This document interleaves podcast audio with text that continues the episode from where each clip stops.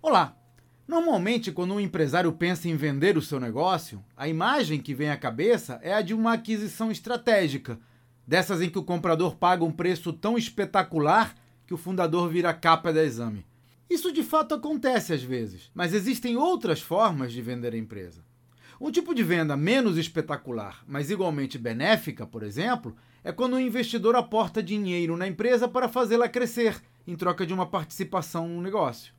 A vantagem dessa modalidade é que você continua sendo dono e mais à frente vocês dois podem vender a empresa por um valor muito superior ao que teria se tivesse continuado sozinho. Esse é o tipo de questão que abordo nos meus treinamentos para mostrar aos empresários como multiplicar o valor dos seus negócios. Os detalhes estão no meu site claudionazajon.com.br. Até a próxima!